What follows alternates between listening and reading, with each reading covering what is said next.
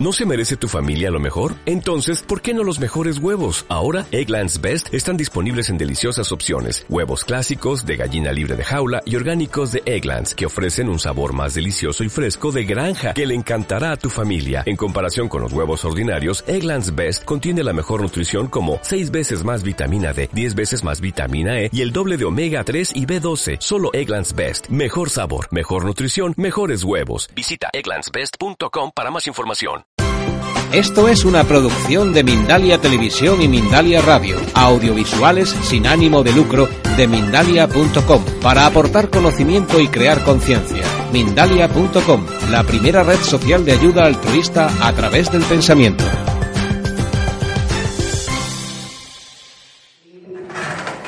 Para mí el fluir es muy importante porque para mí es como un sinónimo de dejar de sufrir. De hecho, yo cuando me puse a elaborar esta conferencia, yo reflexionaba, porque hace, hace como un mes leí que, que España era el país en el que se consumían más ansiolíticos de todo el mundo. Y fue un dato que me, que me impresionó, ¿no? Porque me parecía que de alguna manera reflejaba todo el sufrimiento que estábamos teniendo en nuestra sociedad. Pensando y pensando acerca de cómo abordar el, el concepto de fluir y cómo transmitiroslo, porque no deja de ser un concepto muy complejo, durante esta semana me llegaron amigos contándome sus dificultades, contándome sus problemas, contándome sus dramas. Y algunos me hablaban de situaciones que realmente les habían puesto patas arriba a su vida y que para ellos eran como súper traumáticas, ¿no? Entonces para mí el objetivo sería que después de escuchar esta conferencia fuera una herramienta útil para todas aquellas personas que, que sufrimos, porque de cuando yo cuando yo comprendí en qué consistía esto de fluir, digamos que dejé de sufrir o no tanto como antes. Para mí fue un, un cambio muy importante en mi vida y eso es lo que me gustaría transmitiros ahora. Eh, para mí la persona que mejor lo describe este concepto es Lao Tse en el Tao. ¿Alguien ha salido el Tao? ¿No? Es muy es un, es un libro muy bonito, muy complejo y él lo equipara como con las propiedades del agua. Habla del fluir como el agua que transcurre paciblemente, a pesar de que en su camino, el agua de un manantial, de un río, a pesar de que en su camino se encuentra piedras, se encuentra obstáculos, se encuentra remontes, y el agua, en lugar de enfrentarse a ellas y de resistirse, transcurre paciblemente, bordea la piedra, continúa su camino como si tal cosa y llega a su destino, ¿no? Entonces él dice que todas las cosas que nos ocurren en la vida, que en un primer momento juzgamos como malas y juzgamos como negativas, y nos resistimos a ellas y las juzgamos como fracaso, eh, en el largo plazo son las que permiten que nos expandamos y que crezcamos como individuos y que nos convirtamos en una mejor versión de nosotros mismos. Hasta el punto de que no existe nada en nuestro camino que no podamos aprovechar para nuestra propia expansión. Digamos que es como si nosotros tenemos una plantita muy pequeña y a esa plantita, para que crezca y se convierta en una, playa bella y una planta bella y frondosa, hay que echarle estiércol. Hay que echarle mierda, ¿no? Pues esa mierda, ese sufrimiento, ese dolor que nos encontramos en nuestro camino, en nuestra vida, digamos que forma parte del juego de la vida para que podamos expandernos. Lo que pasa es que en el momento en el que lo estamos viviendo, nos resistimos y juzgamos eso como malo, cuando quizás eso es justo lo que me va a liberar y es justo lo que me está llevando a la felicidad. Pero mi ego, que quiere controlar, como eso no se adapta a sus expectativas, lo juzga como malo, se resiste y sufre. El sufrimiento, por definición, es resistencia. Cuando sufrimos, nos estamos resistiendo a aceptar la realidad tal y como es. Estamos juzgando nuestra realidad como mala, a ver, esto es muy complejo y yo voy a tratar de explicarlo aplicándolo un poco a mi experiencia personal, porque desde ahí para mí es más fácil entenderlo. Eh, yo también traté, o sea, yo me caracterizaba por ser una persona que no fluía en absoluto. Yo trataba de controlarlo todo, de tener ahorros, de tener dinero, un trabajo estable, todo cuadriculado, todo planificado, todo... que nada se escapara de mi control. El ego. El ego trata de tenerlo todo planificado, controlado, todo para toda la vida, estabilizado, la hipoteca, la pareja, el trabajo, todo perfecto. Porque el ego tiene mucho miedo. El sistema de pensamiento del ego está basado en el miedo. Y el ego no confía en la vida. Entonces quiere pareja para siempre, quiere casa para siempre, trabajo para siempre. Y todo muy estandarizado. Digamos que el ego quiere como eh, parecerse a ese sistema de creencias socioculturales preestablecido en el cual todos tenemos que ser un poco homogéneos, jefes y con dinero y casados, no sé si me entendéis, ¿no? Entonces yo también estaba ahí, también estaba en esa película y persiguiendo esos objetivos, eh, digamos que me esforcé mucho, luché mucho, estudié mm, muchas cosas, muchos títulos, idiomas, experiencia internacional y siempre iba como persiguiendo el siguiente objetivo de control, o sea, el siguiente objetivo de... Y un buen día la vida me puso en una situación en la que a pesar de haber conseguido todos los objetivos externos, a pesar de tener poder, a pesar de tener dinero, a pesar de tener un buen trabajo estable, trabajaba en una multinacional farmacéutica de primer nivel, en el departamento de marketing, era una jefa de marketing, ganaba mucho dinero, todo era perfecto. Y me empecé a encontrar enferma, me empecé a encontrar mal. Iba a las reuniones y no podía hablar, salía de las reuniones y vomitaba, estaba amarilla, no tenía ganas de vivir, sentía angustia. Y era como, lo tenía todo, pero de alguna manera la vida me estaba diciendo, por ahí no. Y como yo no escuchaba mi corazón, mi cuerpo se puso enfermo para avisarme que es otra de las cosas a las que nos resistimos a veces. La enfermedad también es una resistencia que tenemos. Entonces mi cuerpo empezó a ponerse enfermo para avisarme de que aquello quizás no era mi camino, que yo hasta ahora no, no había pensado que eso no pudiera ser mi camino. Pero mi mente racional, mi ego, seguía pensando que aquella era la mejor opción, porque era la opción que podía controlar. Entonces, fue muy bonito porque hubo como un punto en el que yo me debatía entre mi ego que me decía lo que debía ser y me contaba que en España había una crisis y me contaba que tenía que trabajar y tenía que mantener mi trabajo y tenía mucho pánico al despido. Y mi esencia que se estaba poniendo enferma que me decía que ese no era el camino que me quería llevar a otro sitio y que me decía que confiara en la vida. Que me abriera a confiar en la vida Claro, para mí eso de confiar en la vida, como teoría, era muy bonito, qué bonito confiar en la vida, pero en la práctica, cuando ves España, 6 millones de parados, crisis, y yo estoy acostumbrado a vivir con este nivel de vida, ¿cómo voy a dejar el trabajo? Entonces empezaron a caer libros en mis manos y empecé a leer precisamente acerca de esto, acerca del fluir. Y yo leía autores que me decían que lo soltara todo, que confiara en la vida, que la vida nos ponía delante de lo que necesitábamos, pero yo seguía sin creérmelo. Yo seguía pensando que era yo la que me tenía que responsabilizar de, controlarlo todo, que era yo la que me tenía que responsabilizar de conseguir resultados, de mantener mi trabajo, de que no me despidieran.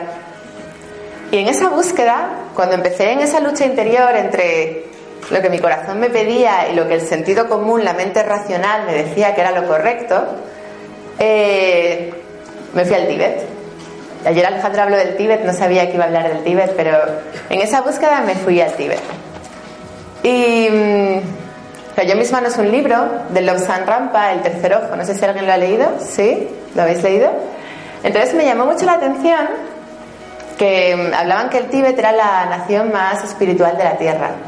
Un país donde sus habitantes se dedicaban única y exclusivamente a la búsqueda de la espiritualidad. Y digamos que yo necesitaba constatar que podía confiar en la vida y me parecía un lugar muy interesante en el que buscar respuestas. Y me fui de peregrinación al Monte Kailas. No sé si sabéis, el Monte Kailas es como la montaña sagrada del budismo, es como el Camino de Santiago versión Tíbet. es igual, o sea, es Camino de Santiago a, a 5.000 metros en una montaña. Y la peregrinación consiste en circunvalar la montaña, son 60 kilómetros. Es mucho más cortita que el Camino de Santiago, pero a 5.000 metros de altura es muy dura. Cada paso que das es como y estaba yo ahí en la, en la, peregrinación y buscando respuestas, tratando de tomar una decisión de si dejaba el trabajo, si no lo dejaba. mm, todavía un poco enferma, porque en aquella época me encontraba muy mal, estaba muy perdida en la vida. Como que no sabía por dónde tirar. Y estaba yo allí reflexionando acerca de estos conceptos, acerca del fluir, y de repente, eh, como era una peregrinación a 5.000 metros, ya lo he dicho, y era muy dura, no había fruta ni verduras. Y empecé a notar que me faltaba comer vitaminas, algo de fruta, verduras, y me empezaron a sangrar las encías por la falta de vitaminas. Y estaba yo ahí en medio de la montaña y tal, y, sentí una enorme frustración porque digo, estoy aquí puteada, me paso todo el año en una oficina, ocho horas al día, y de repente estoy aquí de vacaciones buscando respuestas, no estoy encontrando nada, y no solamente no estoy encontrando nada, sino que además necesito fruta y me entraron ganas de llorar.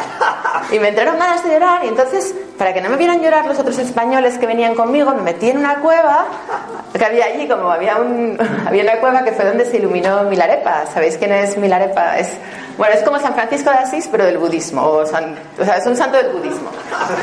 Bueno, es lo mismo al final. Y me metí, me metí en la cueva y tal para que, para que no me vieran llorar y según entro me aparece un monje con una bandeja y una sandía cortada en trocitos. En plan rollo Ferrero Rocher. Y, jo, o sea, a ver, a 5.000 metros de altura, evidentemente no hay sandías, ¿no? Y, y para mí fue como la señal de que yo podía confiar en la vida, que yo podía pedir fruta a 5.000 putos metros de altura y podía encontrarme una sandía. El universo me estaba allí diciendo, tranquila, que le pregunté al monje de dónde la había sacado.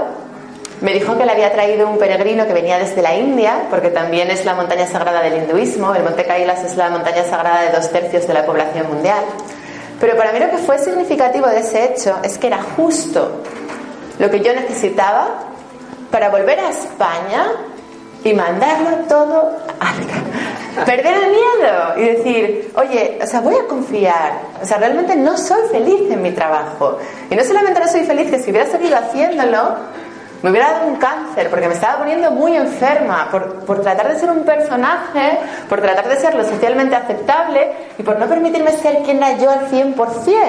Entonces volví y ya tomé la decisión en firme de dejarlo y bueno, al poco provoqué el despido, ¿no? Y yo súper contenta de, que me despidieran, ¿no? De crisis y todo el mundo diciéndome, estás loca, ¿y qué vas a hacer? ¿Y qué va a ser de ti? Por aquel entonces ni siquiera me había formado como coach, o sea, fue la, la, más absoluta locura. Y desde la mente racional, desde el, desde el ego, ¿no? Pero bendita locura cuando nos abandonamos a seguir nuestro corazón y confiamos en que vamos a estar a salvo. No sé si esto resuena. Entonces, desde ahí empecé a observar un montón de cosas que transcurrían a mi alrededor, de cómo la vida nos llevaba a todos de la mano hacia nuestra expansión y de cómo todos nos resistíamos a ese proceso una y otra vez. Y por ejemplo empecé a observar otros despidos que a la gente le despedían y para ellos era una situación como súper traumática, dolorosa, y en realidad era una enorme oportunidad de que se reconectaran con su auténtica vocación y de que se pusieran a trabajar en aquello que les gustaba realmente y que les, que apasionaba.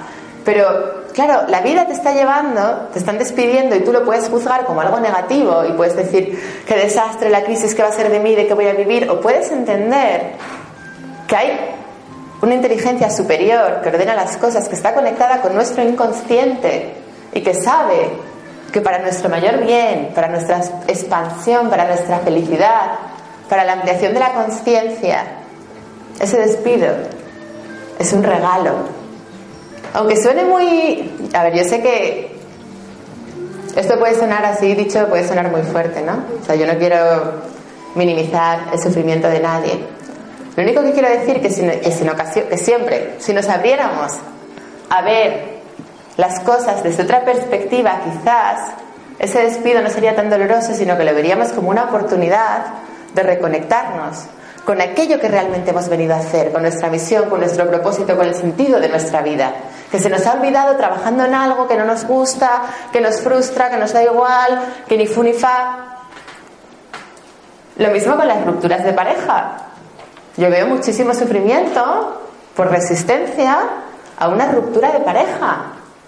Cuando en ocasiones la vida te está diciendo, por ahí no, por ahí no, que ya no eres feliz, que hay un caos permanente, que hay un conflicto permanente. Y nosotros, en lugar de abrirnos al proceso de expansión y simplemente aceptar que esa relación ya no funciona y que no pasa nada y que igual la vida me está empujando a aprender a estar sola, que es maravilloso. Yo cuando aprendí a estar sola, para mí es lo que más se parece a la, auténtica libertad. Porque cuando aprendes a estar bien solo, te puedes relacionar luego en pareja desde la plenitud, no desde la dependencia. Y,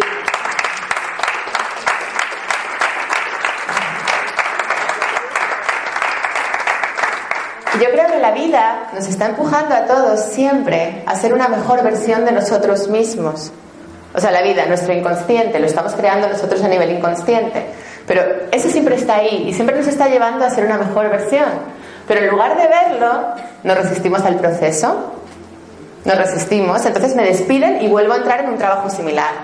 Entonces la primera vez me despiden, pero es que la segunda vez me hacen un acoso laboral feroz y me hacen un mobbing feroz que una vez más tiene su propósito, porque la vida me está empujando a que salga de ahí. ¿A alguien le ha pasado que la vida le repite las cosas pero subiendo el volumen? Venga, no me digáis que no, porque nos ha pasado a todos. Y eso pasa con la pareja, que, que me resisto a la vida, que me resisto a enfrentarme a la soledad y aprender a ser independiente, me meto en otra relación, subimos el volumen. Antes había mal rollo, ahora hay mal rollo por dos que me resisto a un despido porque quiero seguir trabajando en esto, porque tengo miedo y no me atrevo a dar el salto a hacer lo que realmente me gusta. No te preocupes, lo vuelves a intentar y ahí está la vida subiendo el volumen. Antes tuviste un despido traumático, ahora tienes un despido hiper mega traumático. Y el fondo, a mí me parece muy bonito, porque si lo pensamos fríamente y nos reímos un poco de nosotros mismos, la vida siempre nos está llevando hacia lo que realmente nos hace felices. Pero como nuestro ego juzga esa situación como mala y como fracaso, cuando en realidad no lo es porque lleva un éxito encubierto, nos resistimos enormemente y sufrimos. Cuando si estuviésemos presentes, porque todo esto pasa porque no estamos presentes, porque estamos proyectando el futuro, y estamos viviendo en el miedo al futuro. Cuando si estuviéramos presentes en cada una de las situaciones que la vida nos trae, independientemente de que esas situaciones no son acordes a nuestras expectativas, podríamos ver el regalo encubierto detrás de cada situación que ahora estamos viviendo como traumática. Y podríamos abrirnos a la experiencia del fluir desde la aceptación plena de lo que llegue, entendiendo que la vida, es decir, mi inconsciente, es más sabia que yo. Y me va a poner siempre delante justo lo que necesito para mi evolución justo lo que necesito para mi sanación, justo lo que necesito para ver mis miedos internos que todavía no han sido sanados. La vida me los va a ir enseñando fuera. ¿Cómo suena esto? ¿Entendéis? O... ¿Sí? ¿Más o menos lo entendéis? Entonces cuando yo me di cuenta, porque, a ver, la personalidad humana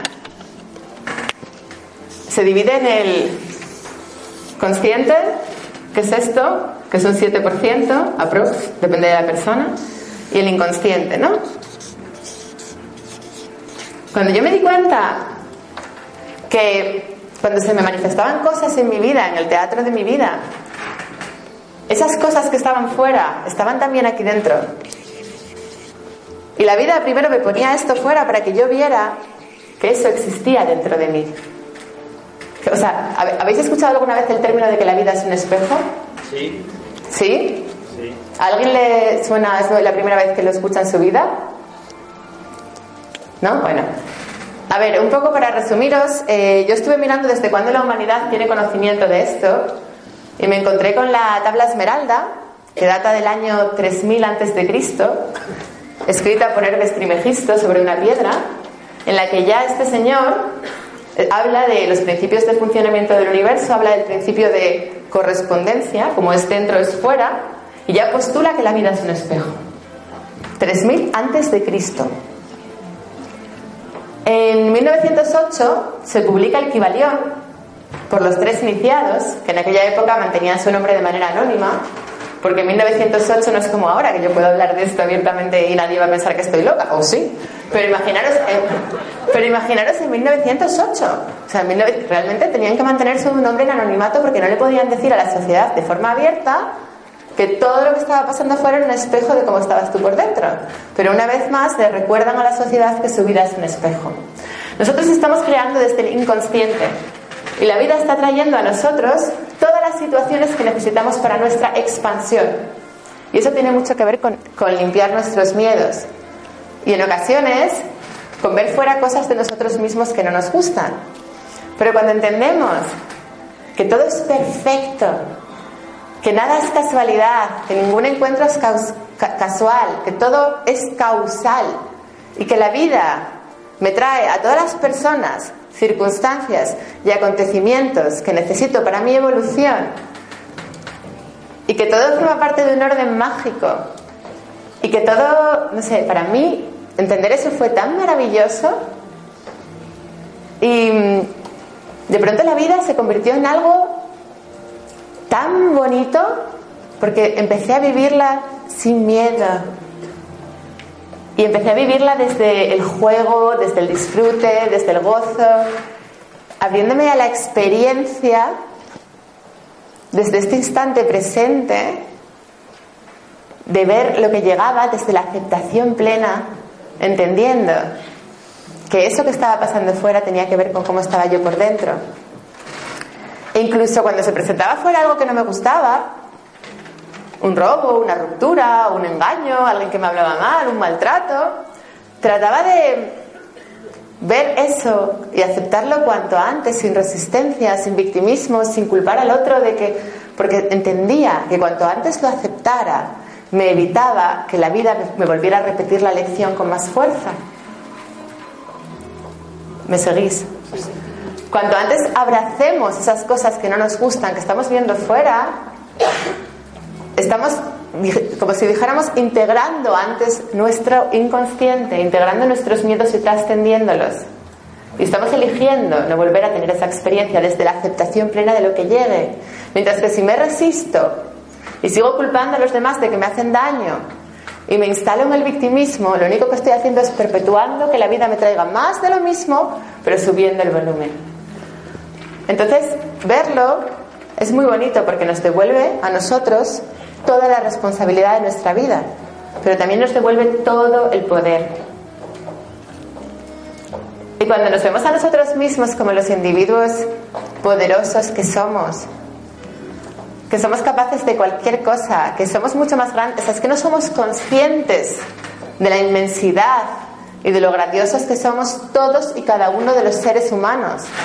No somos conscientes de del enorme, el enorme poder que subyace en cada uno de nosotros, que es intrínseco a, cada uno de nosotros. Y mm, hablando del fluir, para mí una clave fundamental para aprender a fluir es aprender a amarnos a nosotros mismos. Ahora me diréis, ¿y cómo se hace eso, no? Porque yo me acuerdo al principio cuando hablaba de aprender a amarse a uno mismo, que me decía la gente, ¿y cómo aprende uno a amarse a uno mismo? Pues para mí el aprender a amarse uno mismo tiene mucho que ver con, con potenciar nuestro autoconocimiento.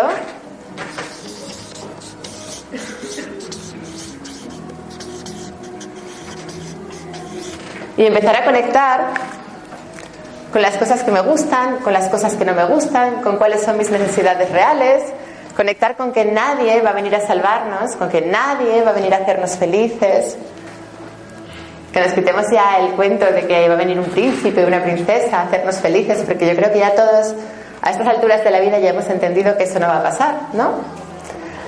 Que la felicidad es individual y luego la podemos compartir con alguien, claro que sí, pero la felicidad es algo que alcanzamos cuando empezamos a caminar en sintonía con cada latido de la vida, desde el disfrute, desde el juego, desde el fluir. Y desde ahí podemos compartirla con otras personas. Cuando estamos esperando que alguien venga a hacernos felices, sin haber explorado previamente nuestro autoconocimiento y sin saber quién somos, como no conocemos nuestras necesidades reales, cuando aparece alguien, esa persona eh, puede poner un parche a mi dolor seis meses, un año, pero al final, inconscientemente, voy a estar proyectando mi felicidad en él y responsabilizándole de que no cubre mis necesidades y de que me ha decepcionado y él va a estar proyectando su felicidad en mí y responsabilizándome de que no cubro sus necesidades y de que le he decepcionado. Cuando el punto de partida es que ninguno de los dos tenía ni puta idea de quién era ni de cómo cubrir sus necesidades antes de meterse en esa relación. Si aprendemos previamente a cubrir nuestras necesidades, a saber quién soy, a amarme, escucharme, respetarme, conectar conmigo, cuando me meto en una relación, y esto no es solamente una relación de pareja, cualquier relación humana, ya no estoy esperando que el otro venga a darme lo que necesito, porque me lo sé dar yo.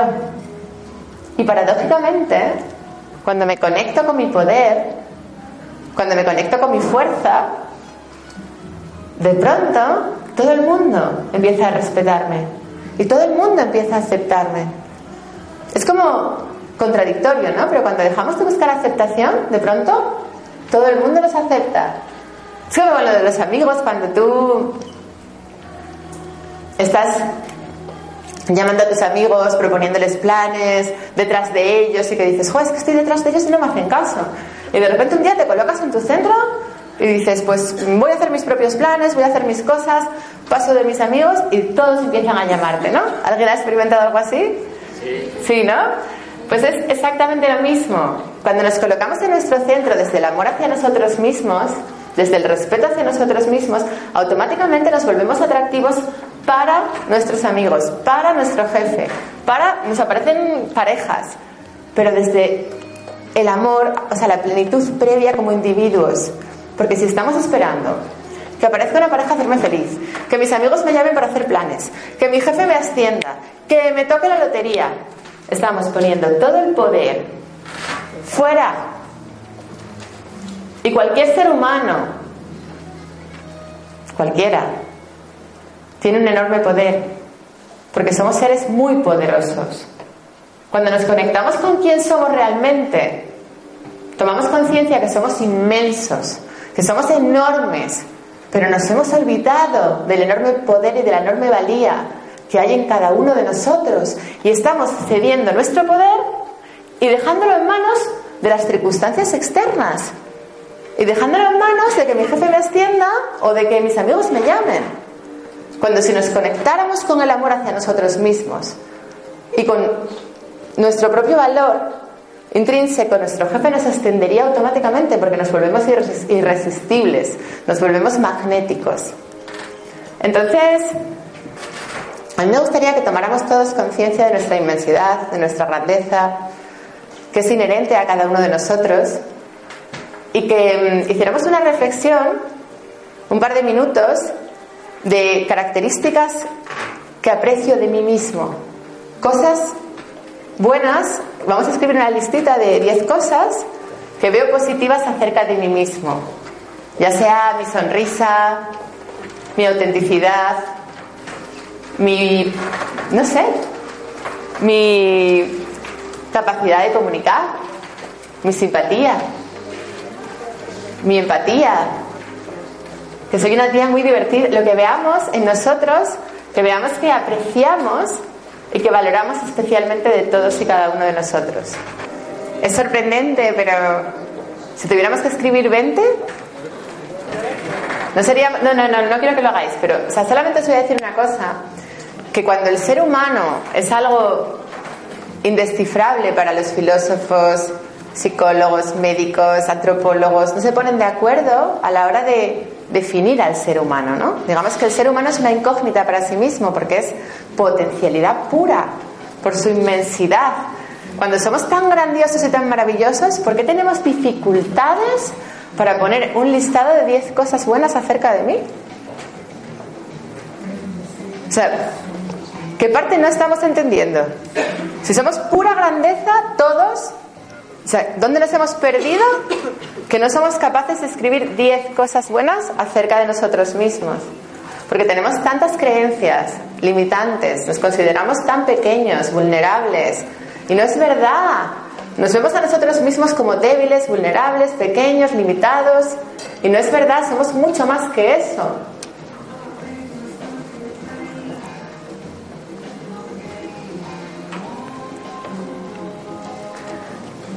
Y la vida nos lleva a que tomemos conciencia de que somos mucho más que eso. Aunque nosotros nos resistamos, la vida nos está continuamente empujando a que conectemos con nuestra grandeza. Por eso nos lleva al límite, por eso nos saca de nuestra zona de confort, porque sabe que podemos. Y porque quiere que seamos una mejor versión de nosotros mismos.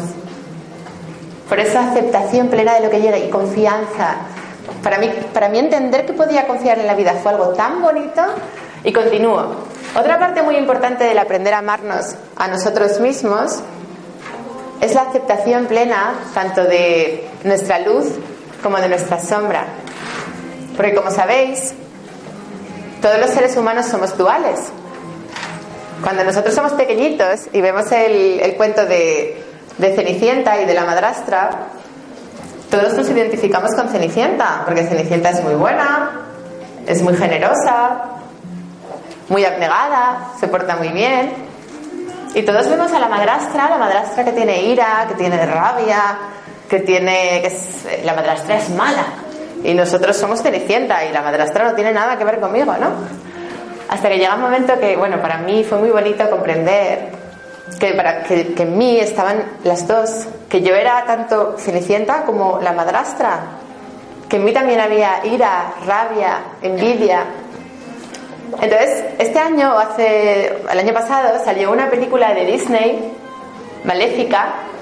¿Conocéis Maléfica? Sí.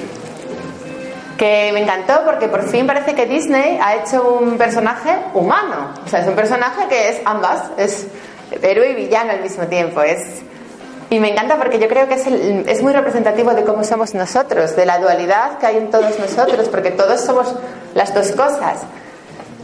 ¿Qué ocurre? Que nuestra parte de sombra, nuestra parte de, ira o de agresividad o de envidia o de lo que sea, cada uno con la suya, o autoexigencia, perfeccionismo, eh, histeria o timidez, cada uno con lo suyo, esa parte la reprimimos, intentamos que no esté, esa parte la juzgamos como mala, intentamos como ocultársela al mundo. No queremos que nadie sepa que eso existe en nosotros, porque eso es malo. Claro, eso es muy peligroso, porque es como si yo reprimir nuestra sombra, es como si yo tengo un balón de playa lleno de aire y cojo ese balón y lo meto debajo del mar. Y estoy sujetando el balón debajo del mar con las dos manos, lleno de aire, porque no quiero que nadie lo vea y lo tengo metido debajo del mar. Claro, en el momento en el que me emborracho, en el momento en el que me relajo, en el momento en el que viene una ola, ¡pum! El balón me salta y me da en la cara. Y eso es lo que pasa con nuestra sombra. Eso es lo que nos pasa a todos nosotros cuando reprimimos una parte de nosotros. Que luego en casa con nuestros hijos, con la gente que tenemos confianza, o en ocasiones que perdemos el control, sale todo a borbotones y nos come. ¿Cuál es mi propuesta? Que le demos luz. Porque cuando aceptamos que todas esas cosas forman parte de mí, poco a poco las trascendemos. Cuando aceptamos que en mí existen cosas buenas y cosas malas y que nada es bueno ni malo porque todo es dual y aquello que hoy juzgo como malo en una ocasión me puede ayudar porque una, la rabia me puede ayudar a defenderme o a protegerme de determinada situación. La ira también tiene su función positiva. Cuando aceptamos que todo es dual y que todo forma parte de nosotros, es cuando aprendemos a amarnos plenamente. Y cuando nos amamos plenamente y nos aceptamos con el todo, con el pack, es cuando nos permitimos ser nosotros al 100%. Y cuando nos permitimos ser nosotros al 100%, de, de pronto el mundo nos acepta, nos reconoce, nos ama, Mientras que cuando estamos buscando reconocimiento y aceptación, no conseguimos nada. Entonces el paso uno es aprender a amarnos.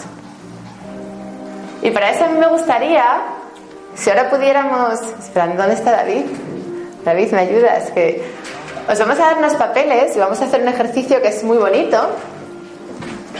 Hay que ser muy valientes para poder hacer este ejercicio, ¿vale? Porque nos vamos a poner cada uno, el que quiera, el que no lo quiera hacer no es obligatorio, ¿eh? Nos vamos a poner cada uno a escribir aquí una característica de nosotros que sea ese secreto inconfesable.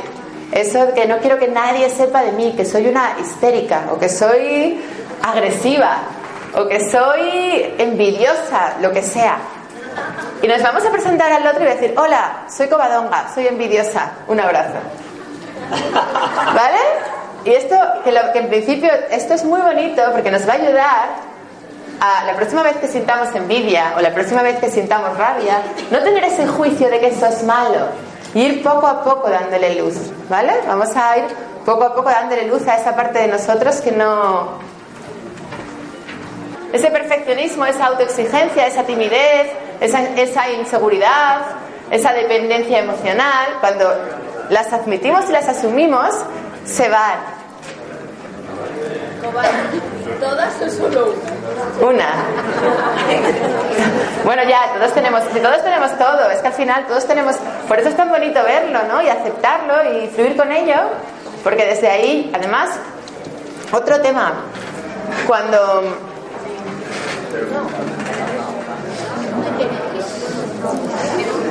cuando aceptamos eso en nosotros mismos, empezamos a aceptarlo también en los demás. Y ya no juzgamos a los demás. Pues el primero que veas, yo soy tal y. Soy Chema y soy miedoso. Recopilando, lo primero. Lo primero, aceptación plena de lo que llegue.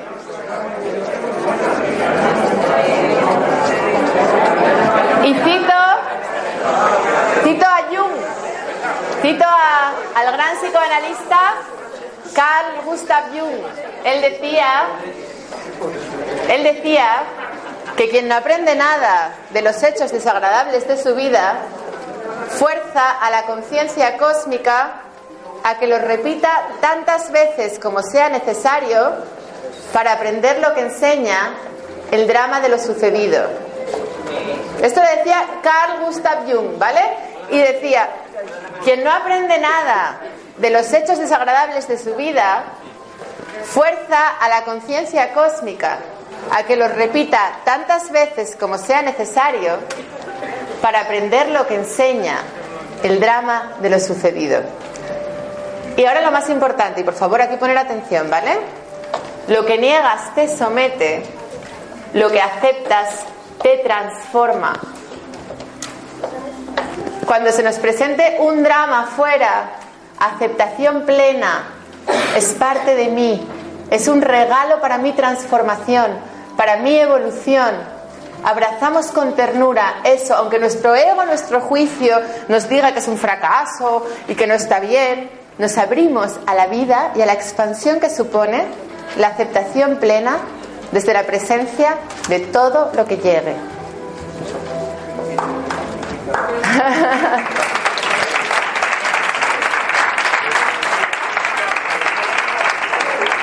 Esto es el desapego. El desapego, el desapego no consiste más que en eso, en no juzgar las cosas como buenas o malas, simplemente vivirlas, experimentarlas, porque todo es perfecto. Yo cuando entendí que todo era perfecto, ¿sabéis qué liberación? Cuando te das cuenta que todo es perfecto y que todas las piezas encajan y que, puedes soltar el control. Entonces es cuando realmente la vida se convierte en algo para jugar, para disfrutar, para observar, para... ¿Y esto por qué? No sé. Y Aceptación plena de lo que llegue. Nos amamos, ¿vale? Autoestima, amor hacia nosotros mismos. Desde ahí es desde donde realmente podemos fluir. Porque si, si no nos amamos, es difícil que nos entreguemos al proceso sin resistencias. Es muy importante que, nos, que aceptemos todo en nosotros, que nos permitamos ser quien somos al 100%, aceptando que en mí hay una parte oscura. ¿Conocéis a alguien que no tenga una parte oscura? somos humanos, somos duales, y esa es nuestra grandeza. Y en la medida en la que aceptemos eso, nos estamos aceptando y estamos permitiéndonos ser quien somos al 100%. Y entonces, cuando dejamos de juzgarnos a nosotros mismos como defectuosos, automáticamente ocurre algo mágico. Dejamos de juzgar a los demás. Porque cómo juzgamos a los demás es un reflejo de cómo nos juzgamos a nosotros mismos. Al primero que maltratamos y que machacamos es a nosotros, pero luego hacemos lo mismo con los demás. Cuando aprendemos a amarnos, automáticamente ya tenemos algo que dar. Cuando aprendemos a aceptar nuestra sombra o aquellas cosas que juzgamos como malas que no lo son, cuando alguien se me presenta delante y me dice una mentira, ya no lo juzgo como un mentiroso, porque he aprendido a aceptar a la mentirosa que hay en mí. Cuando alguien se me presenta descontrolado y me monta un pollo, ya no lo juzgo negativamente, porque he aprendido a aceptar a la montapollos que hay en mí. Que antes, antes era bastante profesional, ahora ya me, me voy moderando, pero antes... Y, y bueno, para terminar, sabéis que todos, sabéis que todos venimos con un propósito, ¿no? Con una misión. Y que el sentido de la vida es descubrirlo. ¿Habéis oído esto ya alguna vez? Vale. Entonces, es muy, es muy importante para el fluir, Eulogio, perdona que te interrumpa, pero si no, no me da tiempo. Es muy importante para el fluir que, es muy importante para el fluir que nos alineemos con ese propósito, que descubramos el sentido de nuestra vida. ¿Vale? Es muy, porque además es muy bonito porque ahí es donde somos más útiles, donde somos una mejor versión de nosotros mismos, donde podemos dar más amor a los demás, donde más disfrutamos. Hay mucha gente aquí que no sabe cuál es su misión, ¿verdad? Vamos a hacer una meditación muy bonita para ver si podemos conectar con eso, ¿vale? Yo la voy a guiar. Si me podéis bajar un poco las luces,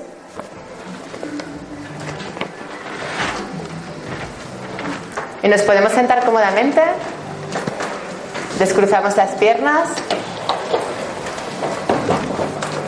Dejamos todo en el suelo, por favor, los bolis, las libretas.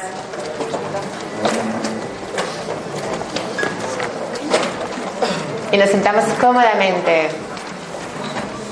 Procuramos buscar una posición cómoda para no tener que volver a movernos. Vale. Y ahora sentimos el roce de nuestros pies con los zapatos. ¿Me puedes poner una musiquilla, por fin? Que sea. Sentimos el roce de los pies con los zapatos. Sentimos nuestros tobillos, rodillas, nuestros muslos. Sentimos nuestras manos. Sentimos nuestro abdomen, el centro de nuestro cuerpo.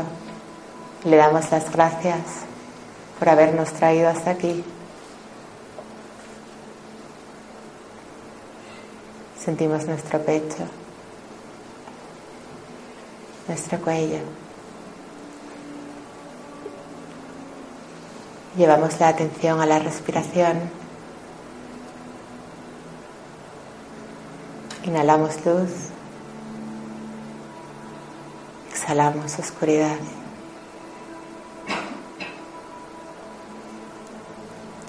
Inhalamos luz. Exhalamos oscuridad.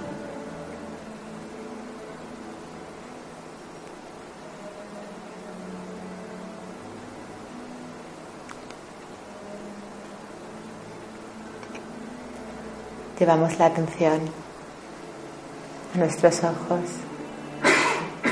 y a nuestro cuero cabelludo y nos imaginamos como si un rayo de luz saliera de nuestra cabeza y nos conectara con el centro del universo.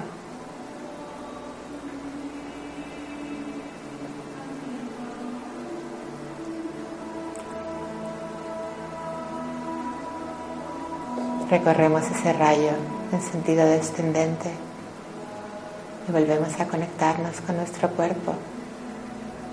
Sentimos nuestra frente, nuestras orejas, nuestra nariz. Inhalamos luz, exhalamos oscuridad.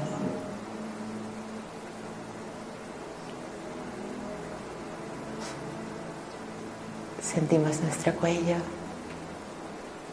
nuestra espalda, nuestro pecho, nuestras manos, nuestras rodillas, nuestras piernas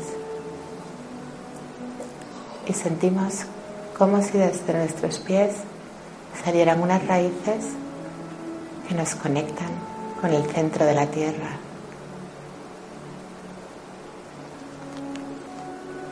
Y así, tal y como estamos, conectados con el centro de la Tierra y el centro del universo, nos situamos en nuestro lugar preferido de la naturaleza. Ese lugar que tiene algo especial para ti. Quizás donde vas cuando estás triste o cuando estás alegre. Quizás es un lugar al que ibas en tu infancia y al que no has vuelto. No importa.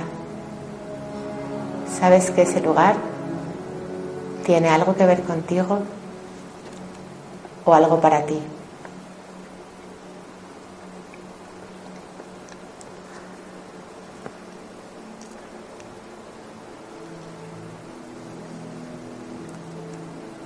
Caminas lentamente,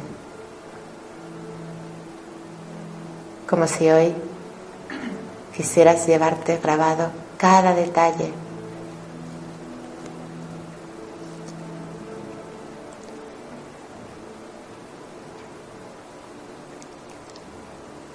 Observas el camino, el entorno, los árboles si hay árboles, o el mar si estás en el mar, o lo que haya para ti.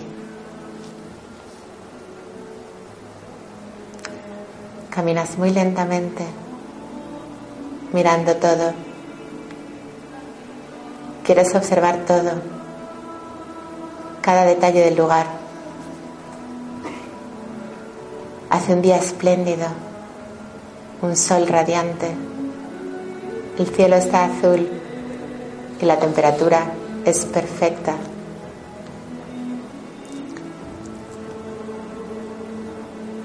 Según caminas, tomas conciencia de ese olor tan característico de ese lugar.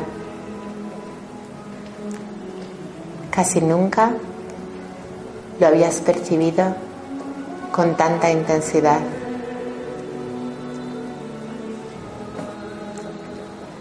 Y según caminas, vas notando cómo tus músculos se van aflojando, se van soltando respondiendo al movimiento y como a cada paso tu caminar es más fluido y sientes que la armonía se apodera de tus movimientos, que a cada paso se vuelven más redondos y suaves. De repente observas algo que te llama la atención. Detrás de un arbusto te acercas, apartas las ramas con tus dos manos y hay una señal de madera que dice al futuro 20 años. Te sorprende por todo. Siempre las indicaciones de distancia habían sido para ti en metros o en kilómetros, pero nunca en años. Te asomas y ves un camino que nace allí y en el que nunca habías reparado. Te preguntas cómo es posible que no lo hubieras visto antes. La curiosidad te empuja. Saltas por encima del arbusto y te encuentras en un camino completamente nuevo para ti. Es un camino de tierra amplio y miras hacia adelante. Es como si te invitase a ir. Por delante ves unas curvas amplias que ascienden suavemente, adentrándose en un bosque. Con decisión comienzas a caminar en dirección al bosque y pronto estás en él. Es un bosque con robles, alcornoques, castaños. Es un bosque con árboles grandes, altos, con troncos centenarios. Realmente el lugar es increíble. Se respira paz. Hay arbustos floridos por todos lados. Pasas la mano y lo hueles. ¡Qué maravilla! Escuchas a los pájaros en la lejanía. Un arroyo va cercano al camino con aguas cristalinas y escuchas el ruido del agua y ves cómo fluye y nada la detiene. Y piensas que todo es como es y todo es perfecto. Después de un buen rato disfrutando y absorbiendo por todos tus sentidos ese lugar, esa belleza, esos olores, esos sonidos de la naturaleza, observas que el camino termina en una puerta. Te vas acercando y ves una gran puerta de madera. La puerta es increíble. Tiene un arco y está completamente cubierta por arbustos llenos de flores de color lila. Y ves que arriba en el arco, casi cubierto por el arbusto, hay un cartel que dice futuro 20 años. A la derecha hay un buzón. Te acercas con curiosidad para saber quién vive ahí. Y te sorprendes porque está escrito tu nombre. Caes en la cuenta de que es tu hogar dentro de 20 años. Te asomas y sabes que ahí es donde vive tu yo esencial tú mismo de aquí a 20 años. Empujas la puerta, entras y sientes el contacto con el lugar. Visualiza dónde te encuentras.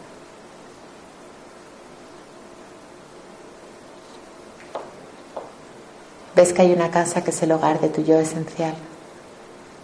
¿Qué aspecto tiene?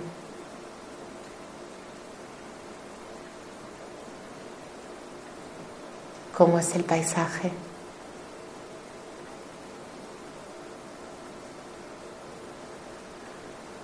¿Hay árboles?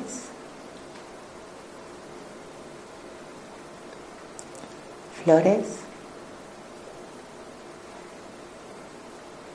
Trata de sentir la energía de ese lugar.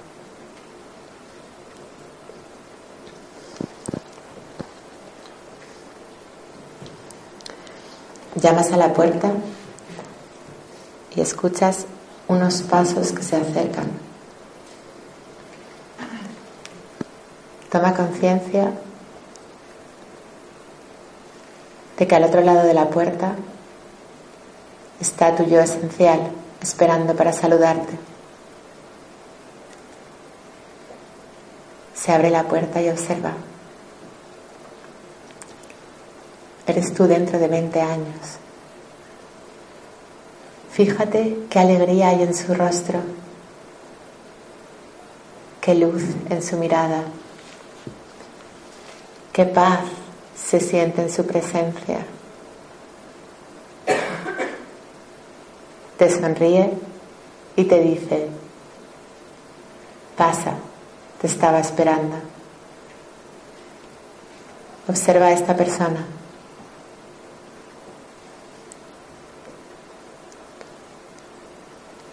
Observas con curiosidad y satisfacción a esa persona tan próxima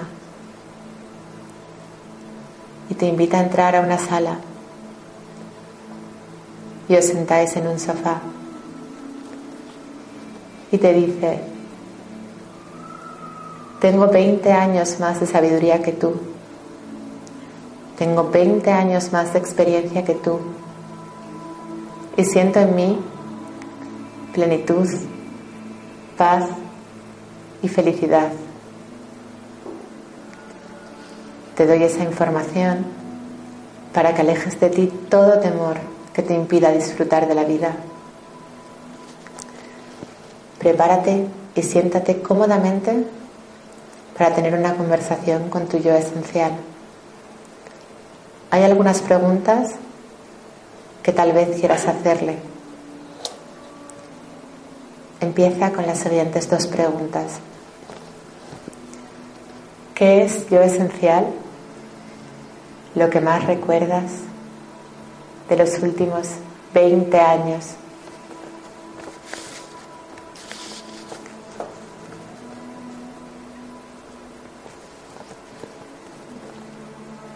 De estos 20 años, ¿qué cosas son las que permanecen más fijas en tu memoria?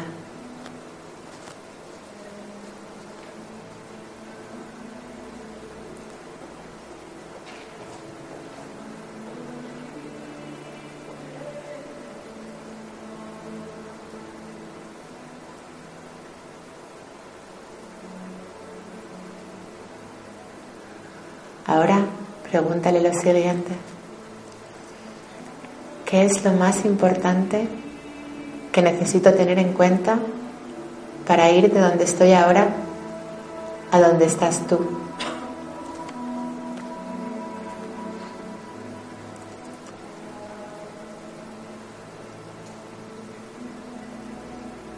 ¿Qué es lo más importante que necesito saber para llegar donde estás.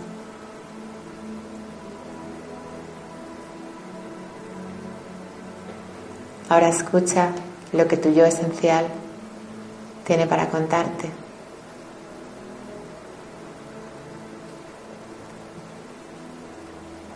Y ahora reflexiona y hazle a tu yo esencial tus propias preguntas.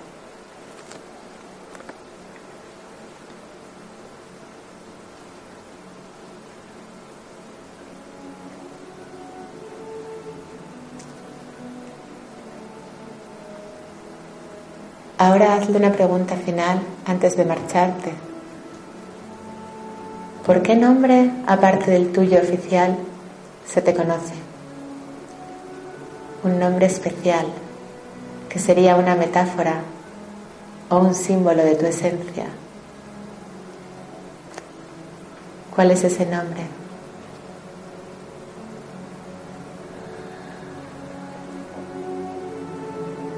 Espera y escucha con atención ese nombre.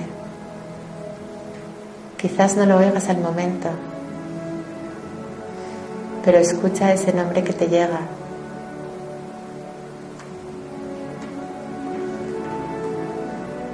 Si lo necesitas,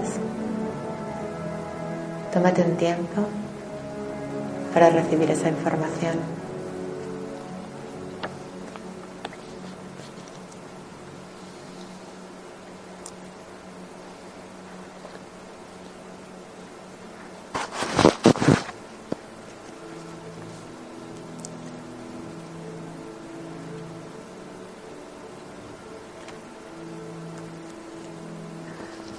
Das las gracias a tu yo esencial por haber estado contigo y haber compartido su sabiduría. Te acompaña a la puerta y al despedirte le das un intenso y largo abrazo. Por un momento te sientes invadido por su energía sientes toda esa grandeza que hay en él.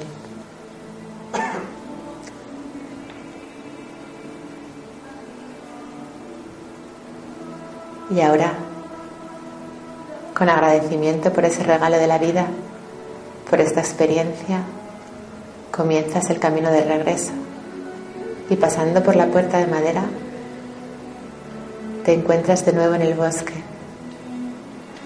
Pero algo ha cambiado en ti. Te han entregado una información muy valiosa. Observas de nuevo el bosque, pero ahora es diferente. Hay algo mágico en él. No sabes lo que es, pero ahora te gusta más. Caminas alegre, sientes gratitud y decides simplemente abandonarte a ese paseo disfrutando de ese lugar maravilloso. Observas los árboles, el arroyo, los pájaros escondiéndose a tu paso, escuchas el ruido del agua y caminas tranquilo y relajado de vuelta. Vas saliendo del bosque y acercándote al arbusto que saltaste al iniciar este paseo. Lo saltas y vuelves a estar en ese lugar preferido para ti de la naturaleza. Desandas el camino que hiciste y con la alegría por volver con esa nueva información, notas que hay un objeto en tu bolsillo. Lo tocas y recuerdas que durante el abrazo notaste algo en la pierna. Ahora mete la mano en tu bolsillo, saca la mano cerrada, la abres y ves qué objeto es. Es un regalo de tu yo esencial. ¿Qué simboliza para ti?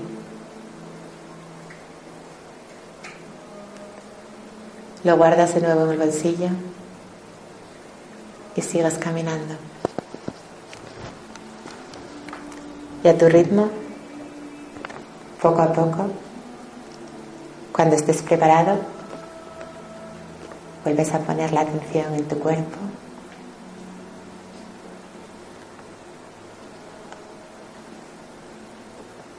Y poco a poco, cuando quieras, vuelves a estar aquí con nosotros, en esta sala, tranquilamente, cuando estés preparado, a tu ritmo, sin prisas, vas abriendo los ojos.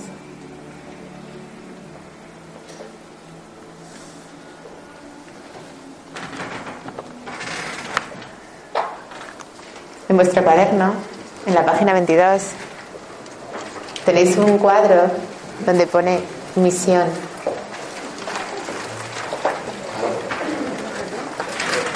Sería bueno que en ese cuadro apuntarais la metáfora que utilizó vuestro yo esencial para describirse, su nombre metafórico, y la información que os dio para los próximos 20 años, así como el objeto que recibisteis.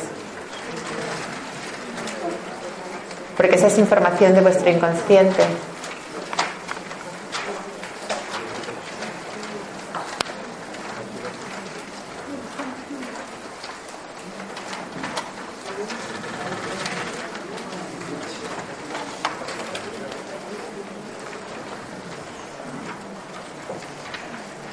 Pero con lo que hemos recibido, quien lo haya recibido, lo escribimos para recordarlo.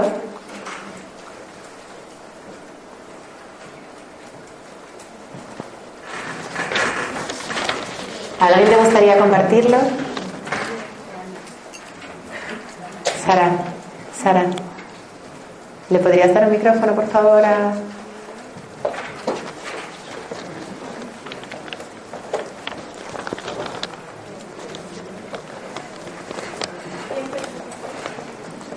¿Quién era el que nos iba a contar? ¿Le iba a compartir? Ella, a la última fila. vamos a ver, a mí me ha llamado mucho la atención que no había nadie. Eh, aquí no había nadie.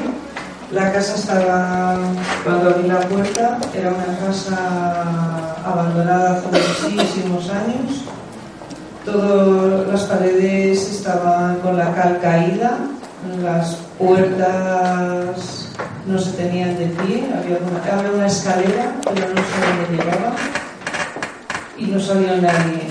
Y, salí y, y fuera era una casa muy bonita, era una casa baja y estaba con muchos árboles alrededor y una madera muy buena, de teca, era como de teca oscura, con mucho estilo.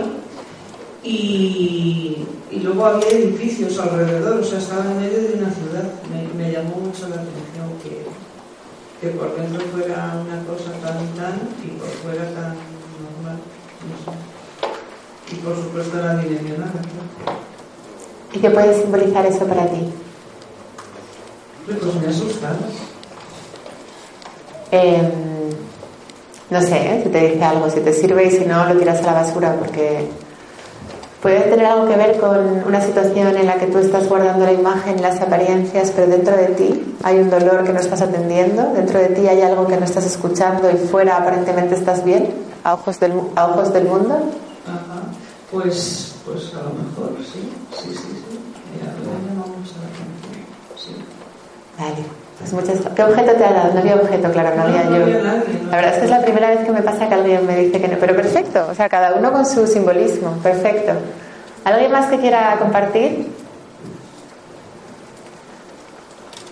Nancy, Nancy. Bueno, espera, que hay otra chica que lo levantó antes y...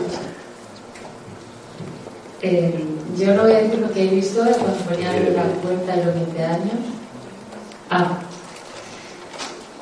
Eh, que yo cuando he abierto la puerta de los 20 años, que no voy a decir lo que he visto porque me he tenido que despertar de, de estar de la relación. Pero quería saber si qué sentido puede tener lo que veas detrás de esa puerta. Mm, En teoría estás conectando con tu inconsciente, es simbolismo de tu inconsciente. Quizás si hay algo muy potente no resuelto, te lo puedes encontrar cuando abres esa puerta.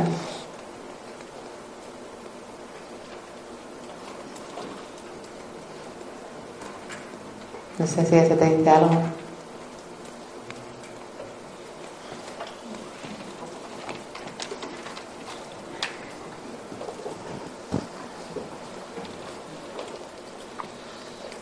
Si, si nos quieres contar más, no sé.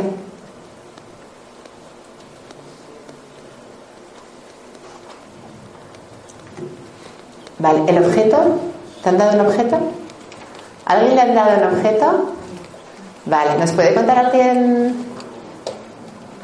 ¿Chema? A mí me ha dicho que, que estaba en el camino correcto, que tenía que seguir trabajando donde estoy trabajando ahora mismo. Me ha dicho que, que tenía que seguir siendo feliz. Y yo me he encontrado en una casa muy moderna, con una piscina de agua caliente. El agua, el agua simboliza emociones estancadas. Sí. Siempre que aparece agua en un sueño, en una representación onírica, son emociones estancadas. Entonces es más fluir. Pero una piscina es claramente emociones estancadas que necesitan expresarse. El nombre era Rey. Rey, qué Era bonita, Rey, Era Rey. Y me ha dado una moneda de oro. qué bonita. Sí. ¿Qué representa para ti la moneda de oro? El éxito. El éxito. Qué guay. Qué viaje. Muchas gracias. Os paso con, os dejo con Alejandro que me está pidiendo entrar. Que...